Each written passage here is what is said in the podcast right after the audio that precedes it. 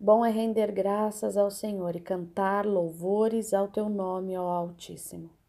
Anunciar de manhã a tua misericórdia e durante as noites a tua fidelidade.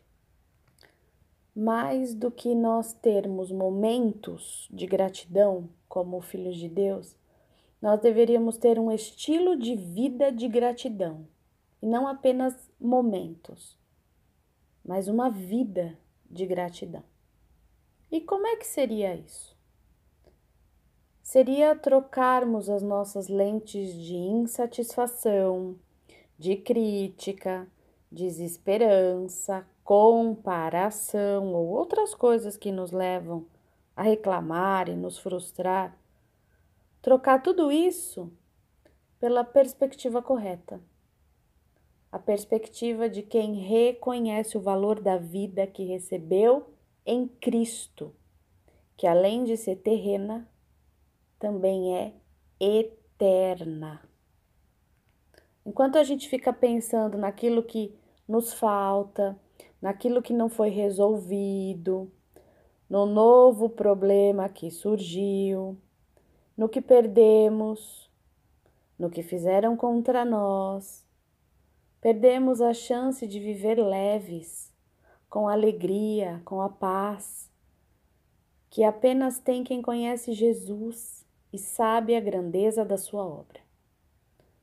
Bom mesmo é ter a consciência e render graças ao Senhor de dia e de noite, tendo certeza de que tudo passa, mas o que Deus disse e o que Ele é jamais mudará.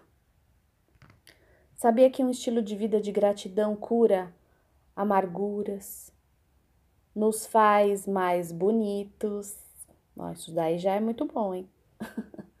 nos enche de esperança, é um testemunho e tanto, nos torna agradáveis, aproxima pessoas, atrai oportunidades e é uma maneira de expressarmos a nossa fé. O inimigo não quer que você seja grato, claro, porque ele sabe que isso vai te fazer bem e vai te trazer bênçãos. Por isso ele coloca tanto obstáculo na sua frente e direciona a sua visão para você só ficar olhando o pior lado de todas as coisas. Só olha coisa ruim, só olha isso, para não ser grato. Mas em compensação, Deus que nos ama estimula a nossa gratidão. Por isso está escrito: em tudo dai graças, porque esta é a vontade de Deus em Cristo Jesus para convosco. Então Deus quer que nós possamos agradecer em tudo. Seja grato. Não só quando tudo dá certo, mas em todos os momentos.